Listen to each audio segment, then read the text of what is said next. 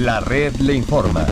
Saludos, buenas tardes Puerto Rico. Hoy es lunes 6 de junio del año 2022. Damos inicio al resumen de noticias de mayor credibilidad en el país. Es la red Le Informa. Somos el noticiero estelar de la red informativa. Soy José Raúl Arriaga. Esta hora de la tarde pasamos revistas sobre lo más importante acontecido y como siempre a través de las emisoras que forman parte de la red, que son Cumbre, Éxitos 1530, X61, Radio Grito y Red 93, www.redinformativa.net Señores, las noticias ahora. Las noticias. La red le informa. Y estas son las informaciones más importantes en la red le informa para hoy lunes 6 de junio. La AAA aumenta 9 las plantas de filtros bajo amenaza de racionamiento. Quiere enterarse cuáles son permanezca la sintonía. Contra la pared, miles de consumidores por inflación desenfrenada. Muchos ya están llegando al límite de lo que puede costear y ahí es cuando se ven los cambios en patrones de consumo según economistas.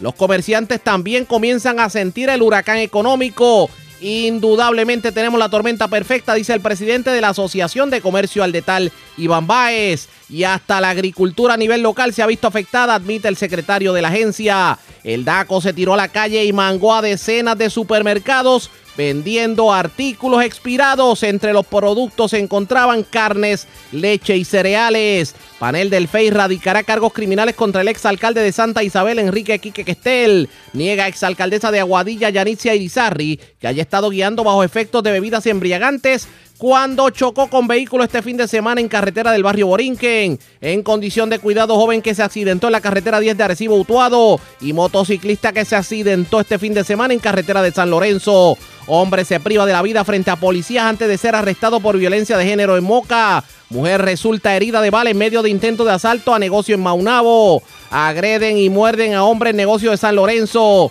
Y escuche esto, lo dejaron literalmente en ropa interior. Hombres asaltado por desconocido en la calle Atocha de Ponce. El perjudicado quedó inconsciente tras caer al suelo y cuando despertó estaba sin dinero y sin ropa. Y desconocidos entran a residencia de Orocovis y se llevan más de 2.500 dólares que se encontraban en el colchón de una cama de la vivienda. Esta es la red informativa de Puerto Rico. Bueno, señores, iniciamos esta edición de hoy del noticiero estelar de la red informativa. Iniciamos con una noticia de último minuto. Último minuto. Señores, lo que faltaba. Tras que hay sectores en racionamiento, ahora la cosa se complica. Escuche bien. Tres plantas de filtro se sumaron otras seis que la Autoridad de Acueductos y Alcantarillados mantiene en observación ante bajos caudales en los ríos. Y estas plantas son candidatas a racionamiento. Escuche dónde. La planta de filtros Lares Urbana. La planta de filtros Cedro Arriba en Naranjito. La planta de filtros Rucio en Peñuela. Se unieron a las plantas que ya estaban en observación, que era la planta de filtros Humacao, la de Juncos, la de Aibonito Urbano, la del Yunque en Río Grande, la de Jagual en San Lorenzo y la planta de Utuado. La presidenta ejecutiva de la AAA, Doriel Pagán, explicó que estas plantas de filtro registran desde hace varias semanas un patrón de descenso constante en los caudales de los ríos de las que se alimentan debido a una ausencia de lluvia significativa y la posibilidad de que los clientes que reciben agua de estas nuevas instalaciones enfrenten interrupciones se da precisamente mientras la planta de filtros de Canóbanas está en un plan de racionamiento de 24 horas. La pregunta es, comenzará un racionamiento para estos sectores. Escuche bien, los que se sirven de las siguientes plantas. Lares Urbano, Cedro Arriba en Naranjito, Rucio en Peñuelas, Utuado Urbana, San Lorenzo en Jagual, Yunque de Río Grande, Aibonito, Juncos y Humacao Urbana. El ojo lo tienen echado porque, por, por parte de la AAA, porque no está lloviendo y obviamente no hay tanta agua para repartir. Así que sobre esta información vamos a estar ampliando a ustedes pendientes a la red informativa. Mientras vamos a las noticias, en momentos en que los economistas locales e internacionales advierten sobre la amenaza de un huracán económico para Estados Unidos, líderes del sector comercial en la isla aseguran que ya se comienzan a sentir aquí en Puerto Rico, de hecho, los fuertes vientos, teniendo que reducir horas de trabajo de sus empleados e incluso anticipan el cierre de pequeñas empresas. Mientras diariamente se agravan los retos económicos causados por el aumento a raíz de la inflación, el precio de la gasolina y en la tarifa de las utilidades también se siguen sumando factores como por ejemplo el recorte de fondos en los cupones. Lo que estamos viviendo es un momento de reto para Puerto Rico y de hecho situaciones que crean la tormenta perfecta. ¿Quién dijo esa frase? Lo tengo en línea telefónica. El presidente de la Asociación de Comercio al de Taliban Baez. Saludos, buenas tardes, bienvenido a la red informativa. Saludos, Ariaga, y siempre gracias por la oportunidad. Y gracias por compartir con nosotros. Es la tormenta perfecta, como usted lo definía en la prensa escrita este fin de semana, eh, lo que estamos viviendo en Puerto Rico, porque recorte en los cupones, el aumento dramático en el combustible, las utilidades, el acarreo y algunas leyes que le ponen trabas a los comercios boricuas. ¿Qué va a pasar de aquí en adelante? ¿Cuál es su augurio? Bueno, eh, yo creo que estamos en, un verano retante, vamos a ponerlo de esa manera.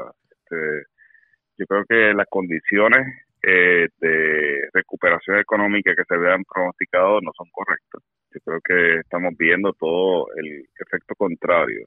Primero, eh, tenemos un tema de inflación de cerca de un 8%. En eso eh, también vemos un faltante en, en góndola de productos de cerca de un 20% porque esto viene abriéndose desde, desde, que los mercados empezaron con la pandemia a abrirse, eh, con la eliminación de restricciones. A eso le añade la guerra en Ucrania, que ha hecho que ciertos productos también estén empezando a aumentar de precio, lo que sean derivados de maíz, eh, lo que son trigo, soya, aceite de maíz, productos cárnicos también se han visto impactados por los precios. Y si le añadimos a eso también aumentos en costo de agua, aumento en costo de luz. Y en adición a eso pues también aumento el costo de gasolina, pues tenemos también el efecto de reducción de beneficios de, de los fondos federales de emergencia de la tarjeta del PAN que hemos estado peleando por, por varios años, que ciertamente pues ayudaron al pueblo durante momentos de desastre desde María para acá, pero que se han agotado y vamos a continuar peleando en el Congreso, que no quepa la menor duda. Lo que pasa es que esto, eh, esto pudiera significar más de un 50% de, de capacidad, por lo menos disminución de capacidad de lo que puede ser la, el poder adquisitivo del puertorriqueño promedio. Y por consiguiente, y por consiguiente los comercios del dinero que llega. Ah si poniéndolo en blanco y negro es, tienes menos dinero, el 52% de la población tiene menos dinero para adquirir productos que en estos momentos están más caros y también menos productos en góndola. O sea, es un, es un tema retante. Y nuevamente, o sea, lo, lo que yo vengo es con mi exhortación al gobierno. O sea, no se ha hecho nada con el tema de eliminación de impuestos al inventario. Siguen pensando en, en mantener sistemas anquilosados, sistemas este, oxidados que no que no le sirven de nada al pueblo, eh, aumentando el costo del agua, aumentando el costo de la luz, aumenta el costo de la gasolina que no está bajo nuestro control en el, caso del pueblo de Puerto Rico, eh, aumento en costos de productos, porque la realidad es que no es solamente en Puerto Rico, es a nivel mundial, y tiene menos poder adquisitivo. Y encima de eso, el gobierno continúa insistiendo en mantener las tarifas de transporte aumentándolas en un 35%, este, que, no hace en estos momentos ningún sentido ni ningún bien a la economía. Nosotros creemos ciertamente en, en, aumentos, en ajustes, en aumentos de, de costo por los costos de, de diésel, cosas que se pueden negociar, pero ciertamente eh, es decepcionante que en estos momentos sigamos viendo que se está gerenciando el gobierno de una manera eh, cuasi socialista cuasi socialista, me dijo. Correcto. Y ante esa teoría cuasi socialista, el futuro es que si el, el, el gobierno no se mueve, muchos comercios desaparecen. Bueno, indudablemente va a tener un impacto en la economía. O sea, tenemos que ver que nosotros somos el motor eh, que paga los impuestos, que paga los salarios de los de, de los que pertenecen al gobierno. Y en la medida que el gobierno no acabe de entender de que la fuente, el motor, sale del sector privado y lo siguen asfixiando, no hacen nada para continuar fomentando desarrollo económico, no se hace nada para eliminar el impuesto alimentario, se establecen tarifas como si esto fuese un, un, un, una Cuba, un Venezuela, no se puede mover la economía. No se puede mover la economía. Ante esta situación, ¿hay algo que los comercios puedan hacer? Bueno, nosotros vamos a seguir haciendo nuestra parte, arriba, y vamos a seguir buscando trabajar para el desarrollo económico y nos vamos a seguir defendiendo vigorosamente los tribunales de cualquier atropello, cualquier decisión eh, que venga de imposición o de control de precios o de imposición de tarifas. Definitivamente eso no lo vamos a, o sea que si de momento, si de momento llega el DACO con una orden de congelación de márgenes de ganancia en algunos artículos, ustedes simplemente van a protestar. Se va a cuestionar, se va a cuestionar, pues es que o sea, las órdenes de congelaciones y este tipo de cosas son, son cosas que, que pueden ser eh, admirables o tolerables en un momento de, de, de, que se ve una especulación injusta. Pero lo que se, esa tendencia de venir a congelar precios y de venir a poner tarifas, son tendencias claramente socialistas. Y en una isla que está quebrada, quebrada por el gobierno, no se puede continuar permitiendo este tipo de, de, atropellos. Obviamente la situación de los pequeños comerciantes no es muy santa que digamos en este sentido. Es peor aún para ellos y, precisamente por eso es que todo el sector privado está, está unido en una sola voz. ¿Pedirían algún tipo de reunión? Bueno, ustedes están cansados de, ir a reuniones ante el gobierno y que el gobierno no les presta atención. Lo que necesitamos es que intervengan lo menos posible. O sea, en un, sistema republicano de gobierno es intervengan lo menos posible. Ay, ay, ay, ay, Eso me suena, perdone, perdone que le interrumpa, pero eso me suena a una canción de Arjona que decía mucho ayuda el que no estorba, para no decir cómo dice verdaderamente. bueno, pues, te puedo decir que mientras menos intervengan, mientras menos se metan, ayuden a que, que se pongan a pensar en cómo reducir sus costos y su aparato económico, porque se habla siempre de los servicios esenciales. Mira, los servicios esenciales, ¿tú sabes qué? El agua se paga, la luz se paga, eh, la policía y, la salud pública, pues la policía definitivamente un servicio eh, importante. La salud pública está privatizada también. Pónganse a pensar y a hacer una introspección y un análisis de qué otras cosas realmente vale la pena que ellos sigan haciendo. Aparte de eso, aparte de lo que puede ser esta situación que obviamente tiene que ver mucho con la guerra eh, Rusia-Ucrania, aquí había una controversia en cuanto al costo de acarreo, eh, lo que tiene que ver con los camioneros. ¿Eso ya se pudo subsanar? No, para nada. Seguimos en los tribunales. El gobierno dictó que de aquí para acá, de un día para otro, es 35%. Y vamos a seguir revisando las tarifas. O sea, como si esto fuese eh, Cuba comunista. Eh, lamentablemente, así no, así no se gobierna un país. O sea, los contratos privados entre partes, oye, y, y los camioneros merecen, yo estoy completamente de acuerdo en que merecen salarios y tratos justos. Y si alguien no lo ha hecho, pues lamentablemente, pues definitivamente lo condeno. Pero de eso que el gobierno dicte, que de aquí para abajo esta es tu tarifa. Y, y después, o sea, si lo hacen primero con la tarifa de transporte, ¿con qué lo van a hacer próximamente? ¿Qué es esto? ¿Venezuela? ¿Cuba? ¿Corea del Norte? Ay, mi madre, no pinta bien definitivamente. Iván Baez, pregunto antes de cerrar esta entrevista. Eh, obviamente usted tiene información sobre el comercio que dirige, que todo el mundo sabe que es Walmart, pero eh, me imagino que tendrá información de sus homólogos en otros, en otros comercios. ¿Cuánto puede haber bajado, eh, digamos, el porciento de, de, menor, de menos venta al momento? ¿Cuánto menos han vendido en este mes? Lo, que estamos viendo es un right sizing a periodos eh, prepandémicos, que era de esperarse.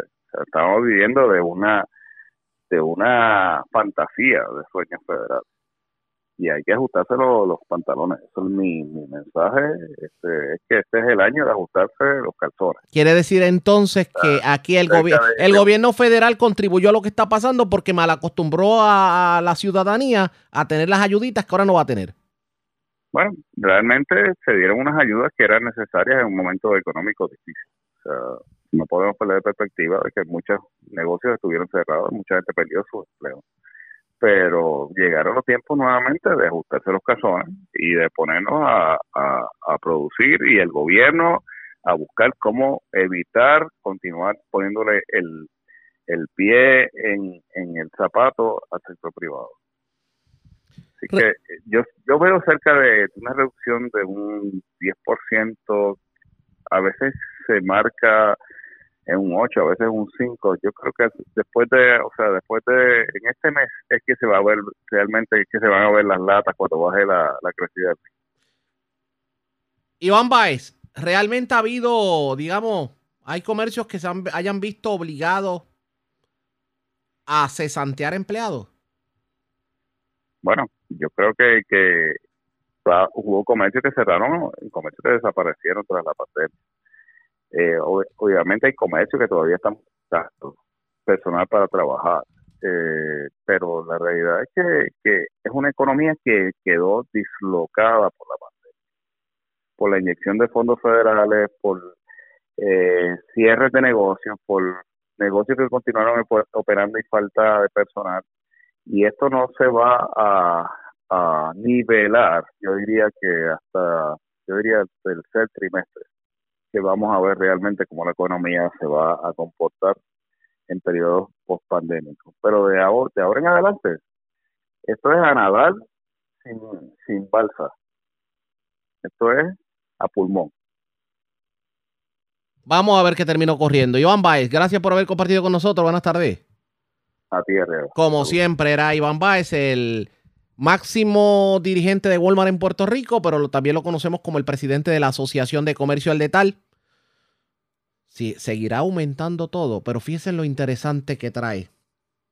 Mucho ayuda el que no estorba, para no decir la otra palabra, como dice la canción de, Arjona. Eso es lo que le está diciendo eh, Iván Baez al gobierno precisamente con estas medidas de congelación de márgenes de ganancia y teme que de la misma manera que se está aplicando en la gasolina se pueda aplicar a otros artículos. ¿Qué va a ocurrir en este sentido? Ustedes pendientes a la red informativa. Presentamos las condiciones del tiempo para hoy. Bueno, hoy, señores, hemos vivido temperaturas altísimas y el índice de calor ha estado alcanzando casi los 112 grados. De hecho, Está en vigencia una advertencia de altas temperaturas hasta entrada la tarde de hoy. Sobre el particular, habló en la red informativa de Puerto Rico la meteorólogo María Angelis Marrero del Servicio Nacional de Meteorología, quien advirtió que este patrón pudiera repetirse en el resto de la semana. Sí, es correcto. Al momento tenemos una advertencia de calor que estará en efecto desde las 10 de la mañana del día de hoy hasta las 4 de la tarde, ¿verdad? Entonces se emitió esa advertencia porque tenemos índices de calor que se espera que estén entre los 100 a 110 grados Fahrenheit. Estará más ubicado en esas porciones del norte central de Puerto Rico. ¿Qué lugares van a estar más, o sea, ese índice de calor, ¿en dónde debe afectar más? ¿En qué parte de la isla? La parte del norte central de Puerto Rico. O sea, norte estamos hablando municipios como decir, por ejemplo, Arecibo, Atillo, Utuado. Es correcto, ajá. Eh, Barceloneta, Vega Baja. Estamos, que, inclusive la montaña, que tradicionalmente tiende a ser fría, hoy vamos a estar viviendo temperaturas altísimas. En general, las temperaturas van a estar eh, un poco más altas de lo normal a través de, de toda la isla. ¿A qué se debe esto?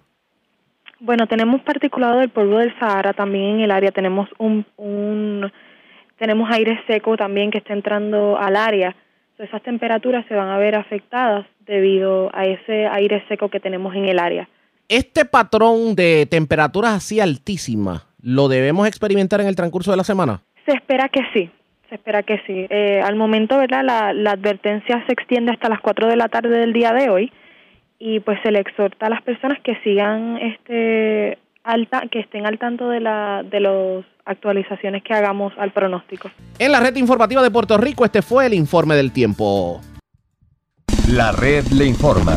Señores, regresamos a la red le informa. Somos el noticiero estelar de la red informativa edición de hoy, lunes. Gracias por compartir con nosotros esta situación del alza en el costo del combustible, en los granos, en el costo de acarreo, ¿cómo está afectando a la agricultura local?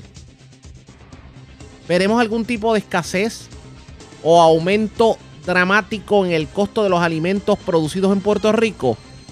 Hoy tuvimos la oportunidad de hablar con el secretario de Agricultura, Ramón González Beiro, y esto fue lo que nos dijo sobre el particular.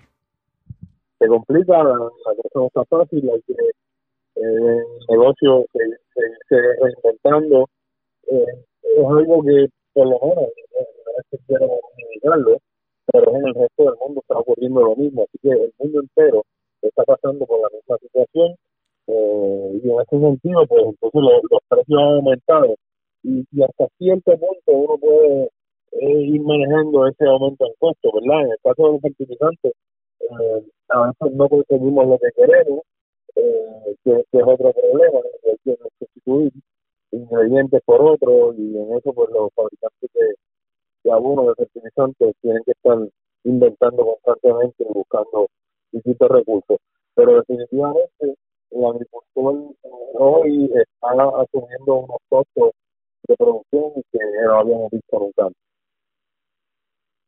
Hay agricultores que me imagino que se habrán acercado a usted o se habrán comunicado con usted. ¿Qué es lo que le comentan en estos momentos? Mira, principalmente eso, el aumento en los costos. Nosotros estamos mirando a ver qué necesitamos modificar en cuanto a los programas que otorgamos a nivel regional para el nuevo año fiscal. Vamos a estar dando, mirando los programas en, en las próximas dos semanas porque ya el año fiscal se avecina, ¿verdad? El próximo, y estaremos anunciando nuevos programas, pero eh, seguimos trabajando con los programas de fertilizantes, eh, otorgamos vales de fertilizantes para el sector de café eh, hace dos semanas, pusimos alrededor de cuatro millones para el sector de café en la calle, ¿verdad? Así que sabemos que de mano de los, los productores de fertilizantes que están llegando los vales y se está realizando la, práctica. Es una ayuda que vamos a estar también extendiendo a otros sectores en el próximo año O sea que por lo menos el gobierno está dando sus pasos para que tal vez, digamos, no resolver toda la situación, pero mitigar el golpe que pueden tener los agricultores del patio. claro, la realidad es que, ¿verdad? Presupuestariamente es imposible mitigar por completo. Estamos mirando dónde eh, eh, necesitamos poner el, dinero que tenemos, cómo manejarlo para aliviar un poco la carga y promover la producción. Secretario, ¿cuál es el artículo del agro puertorriqueño que tal vez está teniendo más problemas en este momento histórico para ser cultivado o para poder llegar a los supermercados o a la mesa de los puertorriqueños?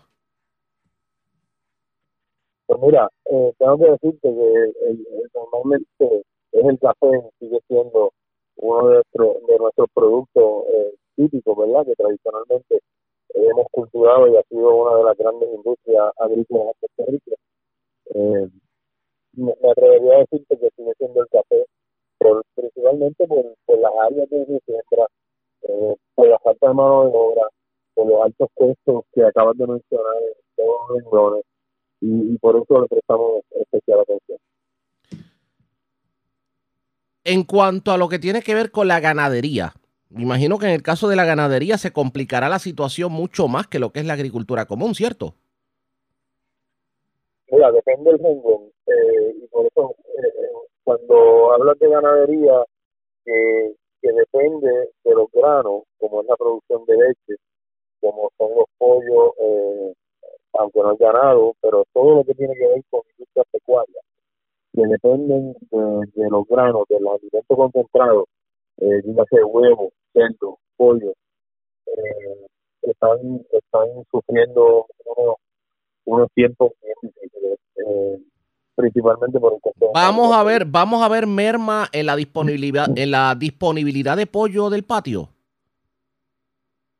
Eh, no creo, no creo. Tengo reunión esta semana con, con Rico precisamente para mirar la posición que se encuentran, eh, pero la planta está produciendo eh, a bastante capacidad, eh, los agricultores tienen los anchos llenos, eh, lo que estamos mirando es qué tenemos que hacer y qué podemos hacer para producir este tema, incluso algunas de las cadenas que, que consumen mucho pollo, ver cómo podemos sustituir importaciones. Le, le, hago la pregunta porque obviamente hemos tenido la oportunidad de ver en los supermercados, eh, cuando uno va a comprar pollo, uno ve eh, mucho pollo importado disponible, pero ve escaso pollo local, a veces ni, ni siquiera hay disponible el pollo local. Precisamente por eso cuestionaba el, el hecho de que, a menos que usted entiende entonces que se trate de que el puertorriqueño ya, ya ha entendido que debe consumir más lo local.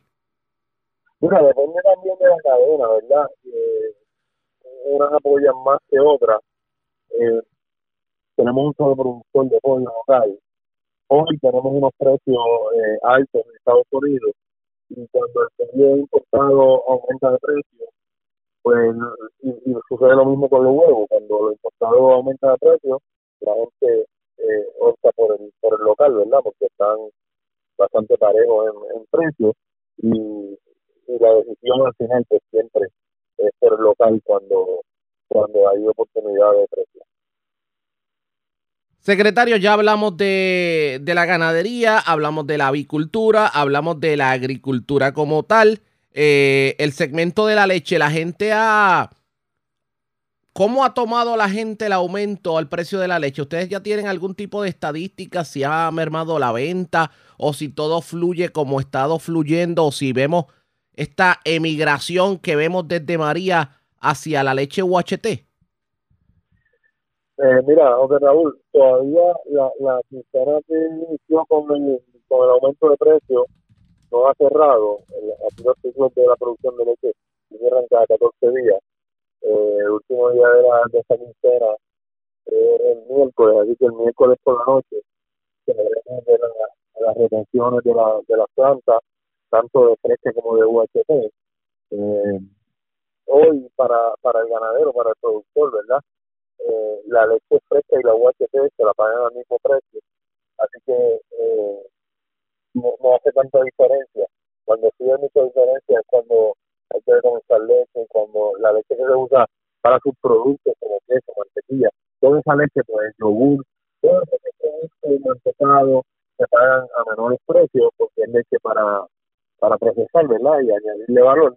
Esa la cobra el ganadero muy por debajo del, de, lo que cobra la leche Así que tenemos que estar al fin de la, de la quincena para saber cuál ha sido el efecto eh, y alguno, ¿verdad? Y no, no, no, me atrevo a hacer pronósticos por, ¿verdad? Hay que, hay que esperar unas cuantas y no, de, definitivamente, pero también hago la pregunta porque obviamente tiempo de verano, pues la leche que va a los comedores escolares, pues obviamente es menos.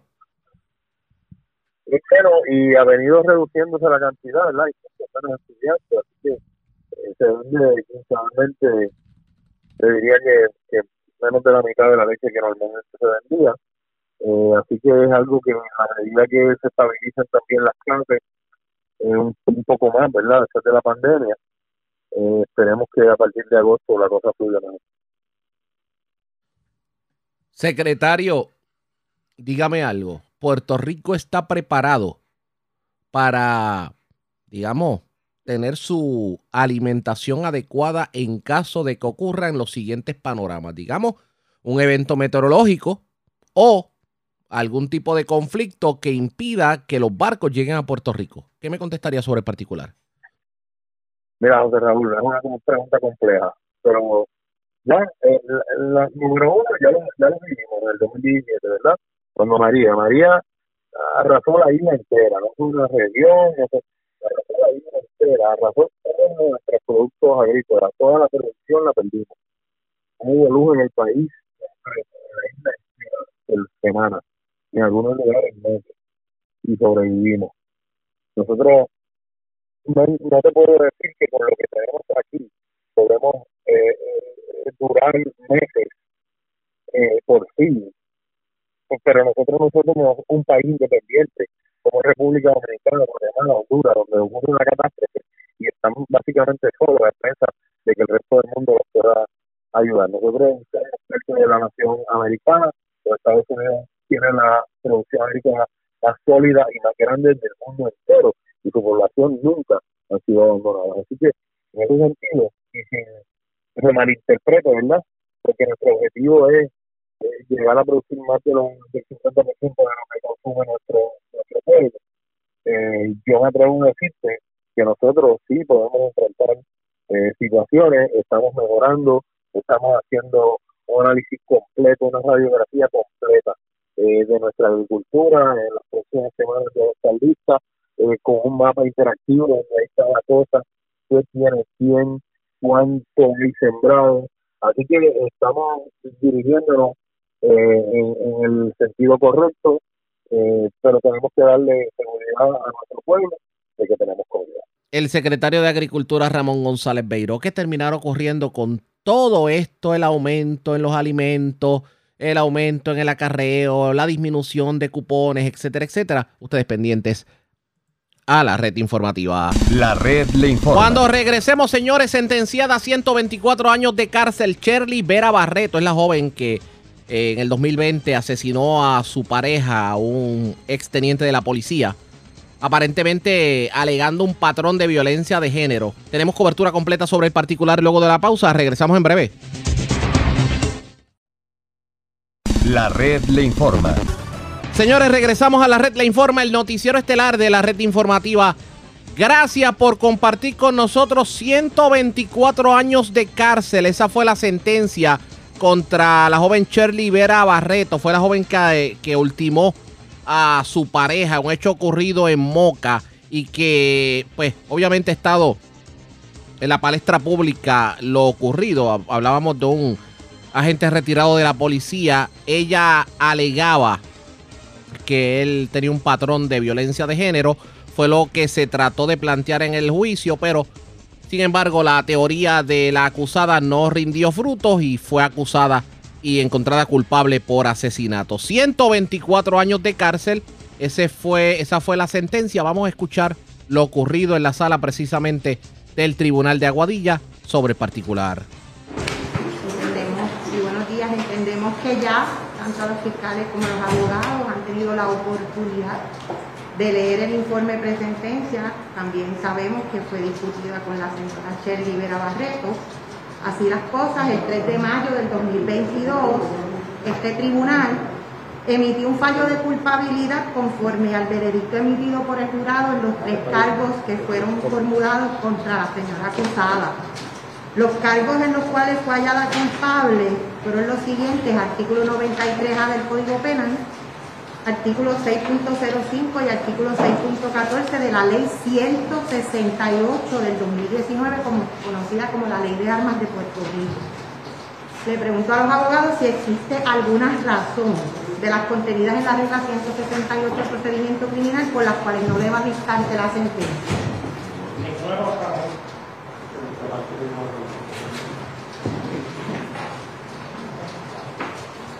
En el caso ABI 2021G 0004, por violación al artículo 93A del Código Penal, el tribunal la sentencia a usted, Chen Vera Barreto, a la pena fija de 99 años a ser cumplidos en una institución penal. En el caso ALA 2021G 0019, por violación al artículo 6.05 el tribunal la sentencia a una pena de 10 años agravada por disposición del mismo articulado de la ley para un total de 20 años a ser cumplidos en una institución penal. En el caso ALA 2021G 0020, por violación al artículo 6.14, el tribunal le impone una pena de 5 años a ser cumplidas en una institución penal las penas impuestas por los delitos 6.05 y 6.14 se cumplirán de forma consecutiva entre sí y consecutivas a la pena impuesta por violación al artículo 93A del Código Penal para un total de 124 años de, prisión a cumplirse precisamente en una institución penal. Se ordena que se abone el tiempo que ha sido mantenida en custodia preventiva, el tribunal va a imponer en todos los casos la pena especial. Si no pagase esa pena, se convertiría a un día de cárcel por cada 50 horas que deje de pagar, que también serían consecutivos y se añadirían a la pena que se está dictando en la mañana de hoy.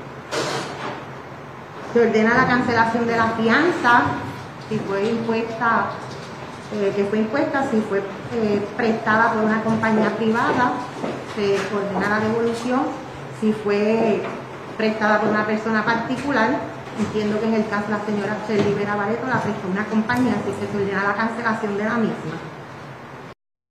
Eso fue lo que dijo en sala la, la juez Mónica Alpi Figueroa del Tribunal de Aguadilla, 124 años de cárcel. Pero acto seguido se le permitió a Shirley Vera Barreto expresarse en el tribunal y señores, por poco se forma la segunda del noveno. Vamos a escuchar lo ocurrido en sala. Puede acercarse a este micrófono.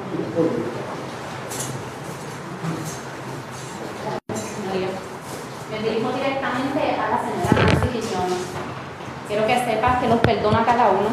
Así como yo he sido víctima de Alvin Quiñones Acevedo, así todos ustedes han sido víctimas también. Así que yo no tengo nada en contra de ustedes.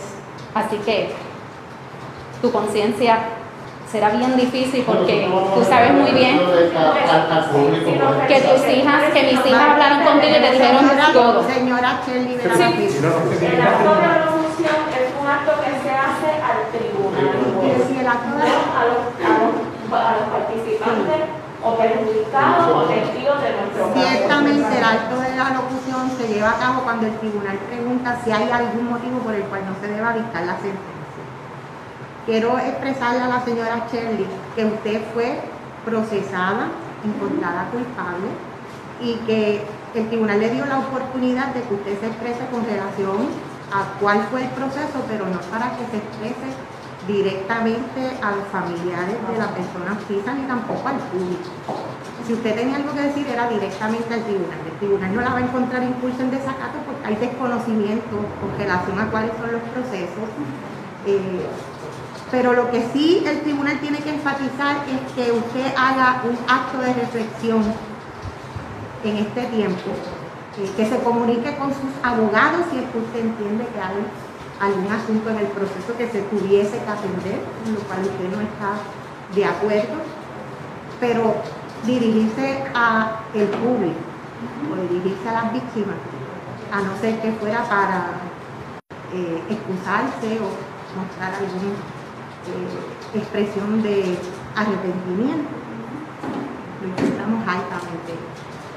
Vera trató de hacer argumentos directos a los familiares de, del Oxiso, en este caso los familiares del policía Alvin Quiñones Acevedo, pero fue detenida acto seguido por, por eh, la fiscalía e inclusive la juez, quien insistió en que ese no era el lugar para hacer ese tipo de argumentos y lo que se estaba permitiendo era que se dirigiera directamente al tribunal. Eh, así las cosas, pues 124 años de cárcel. Para aquellos que no recuerden este caso, el 2 de diciembre del 2020, Shirley Vera Barreto asesinó a Alvin Quiñones Acevedo, quien estaba durmiendo en un mueble, alegando un patrón de abuso en su contra. El pasado 3 de mayo, un jurado compuesto de nueve hombres y tres mujeres la declaró culpable a la madre de cuatro hijas por un cargo de asesinato en primer grado con propósito o conocimiento y por dos artículos de la ley de armas. La defensa, siempre, la defensa siempre argumentó desde un inicio que la mujer actuó en defensa propia y que fue víctima de violencia de género. Pero la fiscalía alegó que la mujer asesinó a Quiñones con un arma de fuego que pertenecía al Oxiso, disparándole en el cuello mientras dormía en un sofá en la habitación de ambos. Y según la fiscal Miriam Nieves Vera, apretó el gatillo consciente de lo que estaba haciendo. Y la pistola que habría utilizado Shirley Vera Barreto era una de dos armas que pertenecían al exteniente. Y según la confesión que dio la mujer, la misma madrugada del suceso, el arma que usó para disparar a Quiñones estaba bajo llave en una caja en otra habitación de la residencia. Y uno de los testigos, quien es el ex esposo de la convicta, testificó que Shirley Vera Barreto lo llamó en la madrugada de los hechos a confesarle que mató a Quiñones Acevedo y que la mujer se comunicó de nuevo con él para pedirle que fuera a recoger a sus hijas y expresó y dijo, se acabó el abuso. Esto en posible referencia al presunto patrón de maltrato del que era víctima por su pareja.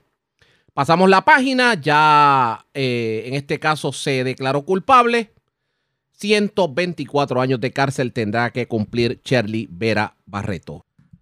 Vamos a otro tema porque en la mañana de hoy, después de meses de pesquisa, la oficina del panel del FEI radicará, o sea, confirmó que radicará cargos criminales contra el exalcalde de Santa Isabel, Enrique Quique Questel. Estas denuncias serían presentadas en la sala de investigaciones del Tribunal de Primera Instancia de Ponce.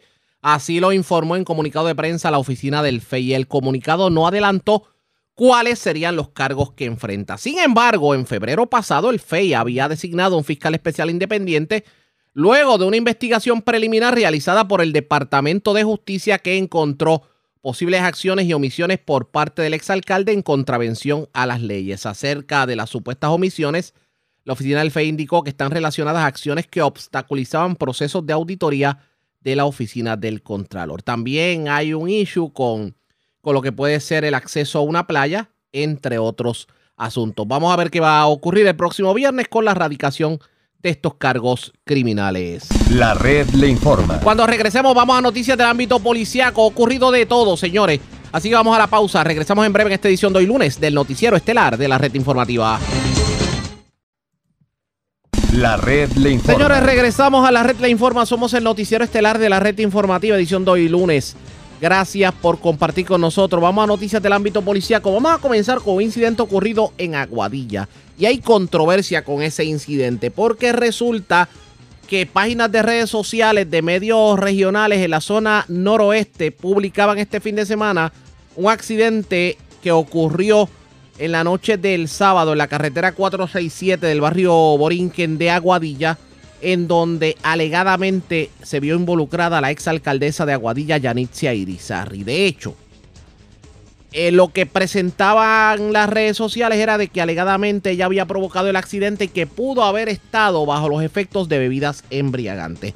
Hay una controversia en todo esto porque el alcalde actual Julio Roldán ordenó una investigación administrativa de todo lo relacionado al procedimiento, atención e investigación por parte de miembros de la Policía Municipal de este accidente, porque resulta que todavía a esta hora de la tarde, hoy lunes, no hay un informe de este accidente.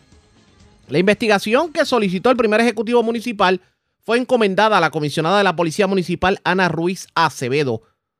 Y el resultado de la investigación solicitada se supone que ya esté por ahí rondando. Dice el alcalde, no es permisible y es lamentable que hoy no existe evidencia en el cuartel de la Policía Municipal de una querella y un informe sobre lo ocurrido en el accidente. Solicitamos a la comisionada que como parte de la investigación sean citados los oficiales que tuvieron a su cargo cubrir el accidente. De acuerdo con el resultado de la investigación, se estarán tomando las medidas necesarias para que no vuelva a ocurrir. De hecho, todavía la información es ambigua. Y sobre el particular, en sus redes sociales, la exalcaldesa de Aguadilla calificó como un disparate y un absurdo la alegación que trascendió por las redes sociales de que intentó darse a la fuga tras accidentarse en el mencionado municipio. Dice la alcaldesa, y vamos a, vamos a leer lo que dijo Yanis Irizarri. Dice, aclaro por este medio una noticia falsa y distorsionada difundida por una página de chismes políticos. Gracias por las decenas de llamadas recibidas preocupados por mi salud y bienestar. Anoche luego de salir de la heladería Carvel, y sigo leyendo por aquí, cambiamos rápido la página, ubicada en la carretera 107, tomo mi vehículo y voy transitando por la carretera vieja de Borinquen, a la altura de la escuela de Borinquen para llegar a mi residencia. Mientras transitaba, unos jóvenes iban retrocediendo y al entrar en mi carrera ambos vehículos se impactan. Nunca me fui a la fuga, ni mucho menos ingiero bebidas. Venía de compartir en familia de una heladería. El accidente de carácter leve está bajo el trámite que corresponde ante las aseguradoras y la policía como corresponde a cualquier ciudadano. Gracias por cada muestra de cariño, Yanitzia Irizarri. Ella niega de que haya estado en uso de bebidas embriagantes. De hecho, inclusive la página eh, de, que publicó aseguraba inclusive que, que eh, había habido un incidente violento que que su esposo había agredido a uno de los perjudicados en el accidente y ella alega que su esposo no iba con ella, que ella estaba sola. Así que a esto le vamos a estar dando seguimiento. Pero vamos a otras noticias del ámbito policíaco. Comenzamos en la zona este de Puerto Rico porque en condición de cuidado se encuentra un hombre de 39 años, residente de Juncos, que se vio involucrado en un accidente de tránsito ocurrido ayer en la tarde en la autopista en dirección de Humacao hacia Yabucoa, esto en jurisdicción de Humacao. Además, una persona fue herida en medio de un robo que ocurrió en un negocio de la zona este de Puerto Rico. Específicamente eh, ocurrió en el bar Las Lajas de Maunabo. La información la tiene Marcos Rivera, oficial de prensa de la Policía de Humacao. Saludos, buenas tardes. Sí, buenas tardes. Novedades de este fin de semana tenemos que agentes negociados de la Policía de Puerto Rico, adscrito a la división de autopista Ceiba, investigaron un accidente con objeto fijo de carácter grave, el cual fue reportado a eso de las 5 y 53 de la tarde de ayer en la autopista PR53 en dirección de Humacao hacia Yocoa, jurisdicción de Humacao. Según se informó, mientras Luis Rodríguez Castro, de 39 años y residente de Junco, conducía el vehículo Ford Winstar de 2001 por la referida vía, este al llegar al kilómetro 30.4 perdió el control del vehículo impactando con la parte frontal del mismo al dispositivo de seguridad de metal del área del paseo. Relacionado a este accidente, tres personas más resultaron heridas, las cuales fueron féminas, y todos fueron transportados al Hospital Raider de Macao, donde recibieron asistencia médica, excepto Rodríguez Castro, quien fue transportado en la ambulancia aérea hasta el Hospital Centro Médico de Río Piedra en condición de cuidado. El agente Ricardo Molina, en unión al fiscal Israel Unpier, se hicieron cargo de la investigación. Y por otro lado, tenemos que agentes del negociado de la policía adscrita al distrito de Maunabo investigaron preliminarmente una querella de robo que fue reportada a eso de las 9 y 12 de la noche de ayer domingo frente al bar La Laja en el barrio Matuya en Maunabo. Según se informó, según informó la querellante de 55 años, que mientras estaba en el interior de un vehículo, un individuo portando un arma de fuego se le acercó e intentó cometer un robo. Acto seguido, el individuo le realizó un disparo a la perjudicada, la cual resultó con una herida de bala en el brazo derecho.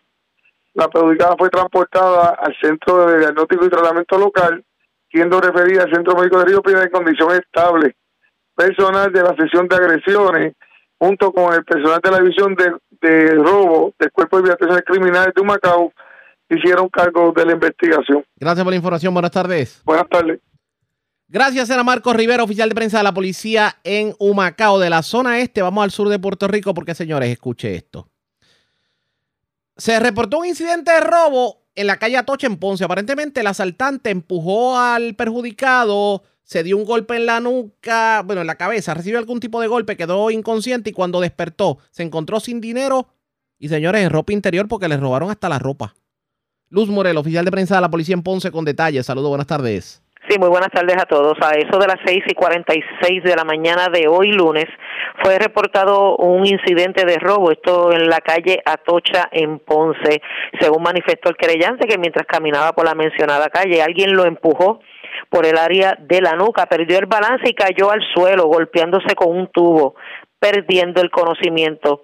Posteriormente, al despertar, este se percató que lo habían despojado de su ropa y de 40 dólares, los cuales tenía en su pantalón. El perjudicado fue transportado por paramédico de emergencias médicas estatal hasta el hospital Doctor Pila, donde el médico tomó varios puntos de sutura en la parte posterior de la cabeza. La condición hasta el momento era estable.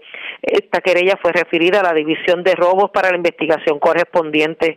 También tenemos unos daños reportados en horas de la mañana de hoy, también 6 de junio. Eh, estos hechos ocurrieron en la presita Los Reyes, en el municipio de Juana Díaz.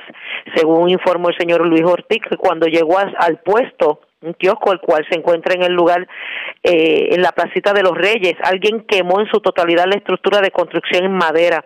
Al momento los daños no fueron estimados. La Policía Municipal de Juanadía realiza la investigación correspondiente. Eso es lo que tenemos hasta el momento. Gracias por la información. Buenas tardes. Muy buenas tardes a todos. Gracias, era Luz Morel, oficial de prensa de la Policía en Ponce del Sur. Vamos a la zona centro-oriental de Puerto Rico porque en condición grave se encuentra un motociclista que se vio involucrado en un accidente de tránsito ocurrido en una carretera de San Lorenzo. Mientras, en medio de una discusión en el negocio Paso el Miradero en San Lorenzo también, pues una persona resultó con laceraciones luego de haber sido agredida con un taco de billar. Y un delincuente entró al Walgreens de Junco, se llevó varias navajas de afeitar y cuando lo sorprendieron, amenazó a los empleados del establecimiento con un, con un taser. La información la tiene Vivian Polanco, oficial de prensa de la policía en Cagua. Saludos, buenas tardes. Buenas tardes. Tenemos primeramente que un robo fue reportado a eso a las 10 y 17 de la mañana de ayer. Hechos ocurridos en la farmacia Walgreen que ubica en el centro comercial Juncos Plaza, en la cartera 31 en Juncos.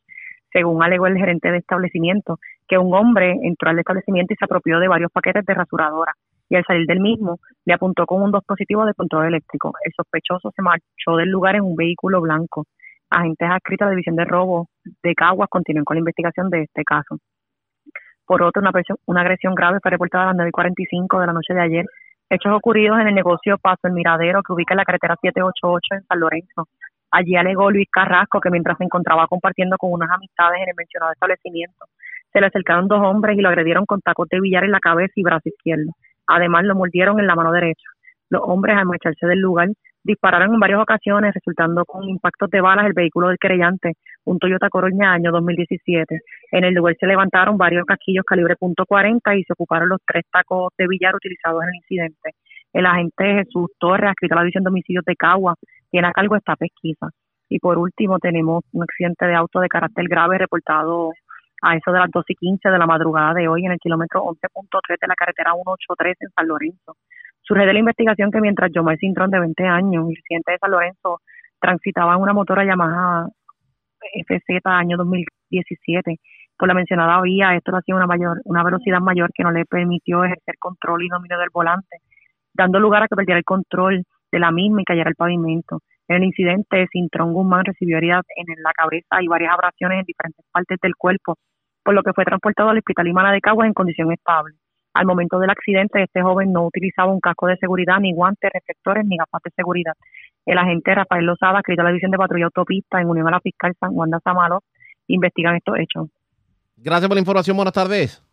Buenas tardes. Era Vivian Polanco, oficial de prensa de la policía en Caguas. Más noticias del ámbito policíaco en nuestra segunda hora de programación. Pero señores, esta hora de la tarde hacemos lo siguiente. La red le informa. Tomamos una pausa, identificamos nuestra cadena de emisoras en todo Puerto Rico y regresamos con más en esta edición de hoy lunes del noticiero estelar de la red informativa.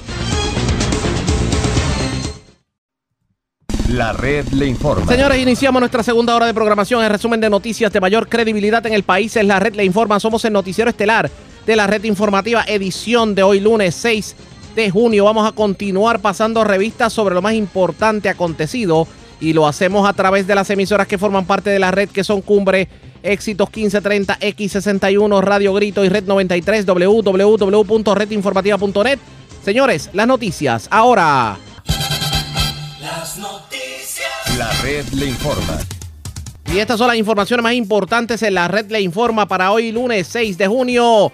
La AAA aumenta 9 las plantas de filtros bajo amenaza de racionamiento. Quiere enterarse cuáles son. Permanezca la sintonía. Contra la pared miles de consumidores por inflación desenfrenada. Muchos ya están llegando al límite de lo que puede costear. Y ahí es cuando se ven los cambios en patrones de consumo según economistas. Los comerciantes también comienzan a sentir el huracán económico Indudablemente tenemos la tormenta perfecta, dice el presidente de la Asociación de Comercio al Detal, Iván Báez. Y hasta la agricultura a nivel local se ha visto afectada, admite el secretario de la agencia. El DACO se tiró a la calle y mangó a decenas de supermercados vendiendo artículos expirados. Entre los productos se encontraban carnes, leche y cereales. Panel del FEI radicará cargos criminales contra el exalcalde de Santa Isabel, Enrique Quique Questel. Niega exalcaldesa de Aguadilla, Yanitzia Irizarri, que haya estado guiando bajo efectos de bebidas embriagantes cuando chocó con vehículo este fin de semana en carretera del barrio Borinquen. En condición de cuidado, joven que se accidentó en la carretera 10 de Arecibo Utuado y motociclista que se accidentó este fin de semana en carretera de San Lorenzo. Hombre se priva de la vida frente a policías antes de ser arrestado por violencia de género en Moca. Mujer resulta herida de bala en medio de intento de asalto a negocio en Maunabo. Agreden y muerden a hombre en negocio de San Lorenzo. Y escuche esto, lo dejaron literalmente en ropa interior. Hombre asaltado por desconocido en la calle Atocha de Ponce. El perjudicado quedó inconsciente tras caer al suelo y cuando despertó estaba sin dinero y sin ropa. Y desconocidos entran a residencia de Orocovis y se llevan más de 2.500 dólares que se encontraban en el colchón de una cama de la vivienda. Esta es la red informativa de Puerto Rico.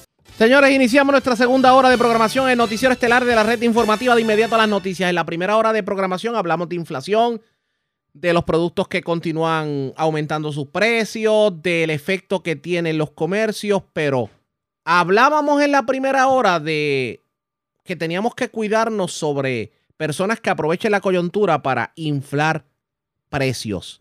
Y recordamos que en la pasada hora, el presidente de la Asociación de Comercio al Detal, Iván Báez, decía que algo así como que mucho ayuda el que no estorba, que el gobierno no estuviera metiéndose en lo que son los comercios, sobre todo con, los, con las imposiciones de márgenes de ganancia, de congelación de márgenes de ganancia. Pues sepa usted que el DACO este fin de semana impactó sobre un centenar de supermercados en toda la isla y se emitieron 37 multas porque están subiendo discriminadamente el precio. En línea telefónica, el licenciado Héctor Román Maldonado, el director de la División de Estudios Económicos del DACO. Saludos, buenas tardes, bienvenido a la red informativa. Saludos, muy buenas tardes a ti y a todos los que escuchan. Y gracias por compartir con nosotros. Bueno, un centenar de negocios fueron visitados. Más de, bueno, podemos decir que 37 negocios fueron multados. ¿Qué está ocurriendo? Cuéntenos. ¿Verdad? Eh, durante ¿verdad? las pasadas semanas, ¿verdad? El DACO ha continuado, ¿verdad? Realizando su labor eh, en relación a la preparación que deben tener, ¿verdad? Esto, las familias, ¿verdad? En torno a la temporada de huracanes. Ya sabemos, ¿verdad? Que, que estamos, ¿verdad? Esto, al inicio de la temporada, ya se han publicado las canastas básicas, ya se han publicado los listados de precios, ¿verdad? De los artículos que se necesitan. Hemos hablado, ¿verdad? De las visitas que, que estuvimos dando, ¿verdad? Alrededor de las ferreterías, alrededor, ¿verdad? De las farmacias, alrededor de los establecimientos del hogar. Y pues por último, pues como no, pues tenemos que hablar de los supermercados, ¿verdad? Así que durante esto, los pasados días, el DACO alrededor de toda la isla estuvo visitando, ¿verdad? Lo que son estos supermercados, tiendas de alimentación, ¿verdad? Colmados, para constatar, número uno, abasto, ¿verdad? Yo sé que hay una preocupación grandísima eh, en la gente, en el, en el pueblo, ¿verdad? De que quieren saber de que, de que va a haber, ¿verdad? Esto, eh, comida, ¿verdad? Suficiente. Y como hemos estado, ¿verdad? Diciendo, el DACO va a dar información, la información que es, ¿verdad? Siempre vamos a estar brindando, ¿verdad? Esto, eh, información porque entendemos que siempre que usted tenga ¿verdad? esa información, usted va a poder tomar mejores decisiones para usted y para su familia, para cumplir con esas necesidades. Hemos visitado eh, tiendas de cadena, hemos visitado ¿verdad? estos distintos supermercados, esto hemos constatado ¿verdad? que hay abastos suficientes, hemos constatado ¿verdad? algunas violaciones naturalmente a nuestro reglamento y pues como tal, pues que hemos encontrado, hemos encontrado productos expirados, ¿verdad? Que pueden ser estos cereales, esto pueden ser en algunos casos, ¿verdad? Estos eh, alimentos ¿verdad? de refrigerados de nevera. Vamos, vamos con calma con eso, porque eso de, los artículos expirados parece que está muy de moda últimamente en los supermercados. Eh, me dijo qué artículos en específico se está viendo más ese fenómeno. Bueno, nosotros, ¿verdad? Un, supermercado como tal tiene muchas referencias, ¿verdad? Y, y, entre esas referencias nosotros vamos a ver artículos de nevera. Sobre todo en los artículos de nevera, nuestra exhortación a los consumidores siempre es que miren la fecha miren la apariencia del producto y traten, ¿verdad?, de verificar esa frescura. Nosotros vamos a ver, ¿verdad?, artículos de nevera como por ejemplo los quesos. Vamos a ver artículos de nevera como pueden ser esto, ¿verdad?, los, jamones, ¿verdad?, o, los cárnicos, ¿verdad? Esto, vamos a ver esto de igual manera la leche. Y es bien, bien importante. Sabemos que han habido fluctuaciones de voltaje, ¿verdad? Porque exactamente, ¿verdad? los comercios están ubicados bastante cercanos a nuestras casas. Así que los mismos estos problemas que nosotros tenemos, ¿verdad? Con, con la electricidad son los que tienen los comercios. Así que puede ocurrir. Así que en previsión de eso, pues nosotros tenemos que ser aún más eh, audaces, ¿verdad? Y, sagaces en esa decisión de compra que estamos viendo. De igual manera, encontramos cereales que ya son artículos que no son refrigerados. Así que ahí, pues eso tiene que ver con rotación de inventario, eso tiene que ver en la forma, ¿verdad? En la que se organizan los supermercados, y es bien importante que estemos, pero, pero con el ojo avisor, a, a, a los productos expirados. De igual manera, si usted adquiere un producto, ¿verdad? Que, está, ¿verdad? Expirado y se percata cuando llega a su casa, pues es importante que haya el acercamiento al comercio para que el comercio entonces proceda a cambiarle el producto o a devolverle el dinero, ¿verdad? Lo, lo, lo que sea, ¿verdad? Esto mejor para usted. Pero precisamente en eso hay personas que llegan a sus residencias con el artículo expirado y cuando regresan al supermercado, el supermercado se niega a cambiarlo, pero no les queda más remedio que dejarlo así porque entienden que el proceso para reclamarlo a través de DACO puede ser uno larguísimo, eh, drenante y tal vez sin resultado.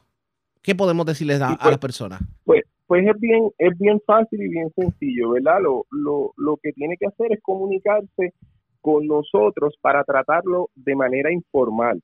De manera informal lo que se trata es que nos avisan a nosotros con el recibo, ¿verdad? Un número de teléfono y nosotros procedemos entonces a hacer la llamada y el acercamiento correspondiente al comercio en particular para avisarle que tiene esta reclamación pendiente. El procedimiento de querella formal, que es la erradicación de la querella, esperar a que se cite, a que se notifique, naturalmente tiene esto un, un, un propósito, que en este caso en particular, como lo que estamos buscando es un remedio concreto y efectivo, pues se desvirtúa. Así que por eso lo que estamos haciendo es que tan pronto el consumidor nos avisa, procedemos entonces a través ¿verdad? Esto, de nuestra división de servicios a, comunicarnos con, con, los establecimientos y hemos obtenido ¿verdad? Esto, mejores resultados y más rápido para el consumidor que finalmente lo que quiere es bien sea que le devuelvan el dinero inmediatamente o esto que le, que le den un artículo nuevo, que no esté naturalmente en, la, en, en esas condiciones. Aparte de los artículos estirados, artículos que hayan sido aumentados de precio de manera irregular, ¿se, ¿se toparon con eso? No, no hemos, no hemos tenido esto, ese tipo de casos, ¿verdad? Naturalmente nuestros inspectores de, de paso, ¿verdad? Recopilan precios y forman parte, ¿verdad? De lo que son, ¿verdad? Nuestros monitoreos de precios. Sí estamos contratando, ¿verdad? Y esto lo, lo, llevamos diciendo desde el año pasado, que hay artículos, ¿verdad? Que han aumentado, ¿verdad? Esto, su, su precio, ¿verdad? Esto, estamos hablando del arroz, estamos hablando del aceite de, de, cocinar, estamos hablando, ¿verdad? De las salchichas, de las jamonillas, ¿verdad? Son, son productos que en la dieta eh, nuestra, ¿verdad? Pues, pues, pues se, se usan bastante. Y estamos hablando que desde 2021 hasta ahora, pues se han tenido estos fluctuaciones al alta, ¿verdad? Esto que, que son esto contratables, ¿verdad? Para que tengamos una idea. Y al inicio de la pandemia era muy común encontrar esto, un paquete de arroz entre un dólar, esto, 1.25. Ahora ya prácticamente nosotros estamos entre unos 50 a 2 dólares, ¿verdad? Es, es bastante esto difícil encontrar esto un producto por debajo de ese rango, a menos que no esté en especial y por eso es que nuevamente nuestra exhortación verifique las ofertas promocionales, verifique naturalmente lo, los precios y los abastecimientos y si encuentra algún tipo de irregularidad, comuníquese con nosotros para nosotros, por favor, atenderla, ¿verdad? Esto como corresponda. ¿Estos operativos van a continuar? Sí, sí, sí, sí, sí, sí. Eh, el DACO, ¿verdad? Esto tiene un deber esto ministerial número uno, ¿verdad? Encargado esto en las leyes por el legislador y número dos, ¿verdad? Un grado de compromiso. Aquí tenemos, ¿verdad? Estos profesionales, esto con un grado de compromiso hacia su trabajo y hacia el pueblo de Puerto Rico. Así que nosotros continuaremos, ¿verdad? Esto ejerciendo nuestras funciones y naturalmente defendiendo al consumidor. En otros artículos, por ejemplo, ya la gasolina está llegando a 1.50, la gasolina premium, ya alcanzó casi la, la premium. La premium, no, no, hay quien eche gasolina definitivamente. Eh, y en el caso del gas licuado, pues me imagino que por ahí vendrá también el aumento. ¿Ustedes tienen el ojo echado en esto? Sí, correcto. Esto con respecto, ¿verdad? Esto a la, a la gasolina premium, ¿verdad? La, la gasolina, el diésel, ya no, ya no se ha esto encarecido tanto, por eso podemos ver que ya estamos, ¿verdad? En ese, en ese balance donde la gasolina premium está por encima del diésel, lamentablemente al alza, porque está, son precios desproporcionados y sabemos que descuadran el presupuesto familiar de, cualquiera, ¿verdad? Que esto, estos son, ¿verdad? Estos, ¿verdad? Momentos para repensar nuevamente, ¿verdad? Los, viajes que hay que dar y, planificarlos la gasolina ha continuado aumentando, ¿verdad? Lamentablemente, durante el día de hoy, esto en los mercados internacionales, que es donde nosotros adquirimos combustible y, los, son quienes se, donde se fijan los precios. Hemos visto naturalmente un aumento ¿verdad? Y esto se debe a que esto Arabia Saudita, ¿verdad? Que es el país que es el principal exportador de petróleo, aumentó sus precios. Así que para Asia. Y eso como consecuencia crea una una, una eh, reacción en cadena para que entonces el mercado continúe eso, esas fluctuaciones al alza. Así que estamos en verano, es cuando más demanda de gasolina hay, es cuando más productos se consume. Así que históricamente en verano los precios tienden a mantenerse altos. Así que, eh, ¿verdad? Eh, con mucho, ¿verdad? Esto, con mucha sabiduría, esto vamos, vamos a prepararnos, vamos a, vamos a planificar y vamos a tomar esto decisiones informadas. Desde el DACO, ¿verdad? Continuaremos proveyendo información para que usted tenga la seguridad de que la decisión que va a tomar la está tomando, ¿verdad? De igual manera. Hay gasolina en Puerto Rico, no hay escasez. Hay diésel en Puerto Rico, no hay escasez. Así que en ese sentido, seguridad e información es lo que vamos a continuar brindando. Vamos a ver qué termina ocurriendo en este sentido. Gracias por compartir con nosotros. Buenas tardes. Muchas gracias y buenas tardes, Arriaga. Ya ustedes escucharon, el DACO se tiró a la calle, artículos expirados, 37 multas, esto hay que darle seguimiento, ustedes pendientes a la red informativa. Presentamos las condiciones del tiempo para hoy.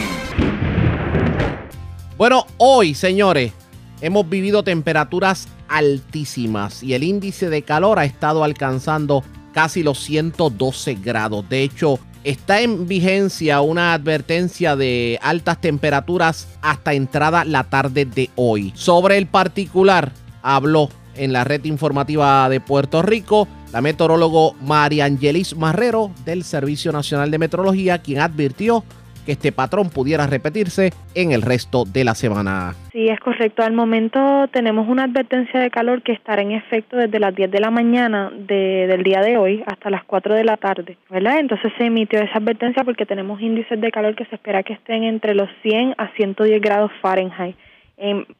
estará más ubicado en esas porciones del norte central de Puerto Rico. ¿Qué lugares van a estar más, o sea, ese índice de calor, ¿en dónde debe afectar más? ¿En qué parte de la isla? La parte del norte central de Puerto Rico. O sea, norte estamos hablando municipios como decir, por ejemplo, Arecibo, Atillo, Utuado.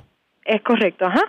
Eh, Barceloneta, Vega Baja. Estamos, que, inclusive la montaña, que tradicionalmente tiende a ser fría, hoy vamos a estar viviendo temperaturas altísimas. En general, las temperaturas van a estar eh, un poco más altas de lo normal a través de, de toda la isla. ¿A qué se debe esto? Bueno, tenemos particulado del polvo del Sahara también en el área. Tenemos un, un tenemos aire seco también que está entrando al área. esas temperaturas se van a ver afectadas debido a ese aire seco que tenemos en el área. Este patrón de temperaturas así altísimas, ¿lo debemos experimentar en el transcurso de la semana? Se espera que sí. Se espera que sí. Eh, al momento, ¿verdad? La, la advertencia se extiende hasta las 4 de la tarde del día de hoy y pues se le exhorta a las personas que sigan este alta que estén al tanto de la de las actualizaciones que hagamos al pronóstico. En la red informativa de Puerto Rico este fue el informe del tiempo. La red le informa. Señores, regresamos a la red le informa, el noticiero estelar de la red informativa. Gracias por compartir con nosotros. A pesar de las críticas de varios sectores en cuanto al proyecto de estatus que se va a presentar en el Congreso, parecería que ya la suerte está echada. Al menos eso dijo en la mañana de hoy la comisionada residente Jennifer González, que dice que no debe haber ningún tipo de problema si hay un cambio en la administración de turno en los Estados Unidos en las elecciones de medio término. Ella insiste en que los republicanos, contrario a lo que se ha teorizado, van a avalar el proyecto. En entrevista con Denis Pérez de Noticiero, esto fue lo que dijo la comisionada residente Jennifer González. No, yo creo que yo estuve en todas esas reuniones, por más difícil que pueda parecer que yo estuviera en del Partido Popular y en la sede del PIB, así, así fue, así, ahí estuve. Eh, la liderato del Partido Popular de incluir el Estado Libre Asociado eh, no va a ocurrir porque el no puede ser parte del remedio. Estamos aquí precisamente porque estamos en un estatus colonial que no es digno, que es territorial, que es colonial, nos permite avanzar y que hemos visto los casos del Tribunal Supremo, en el caso de Baello con el Seguro Social Suplementario, en el caso de San Valle, es verdad, la Junta de Supervisión y con otras cosas que te dicen que estamos ante la merced de los poderes del Congreso de los Estados Unidos. Y ese es el problema. Eh, eh, con el liderato del Partido Popular no se presentó ningún elaborado ningún ELA desarrollado, ni ningún ELA eh, no territorial, no colonial.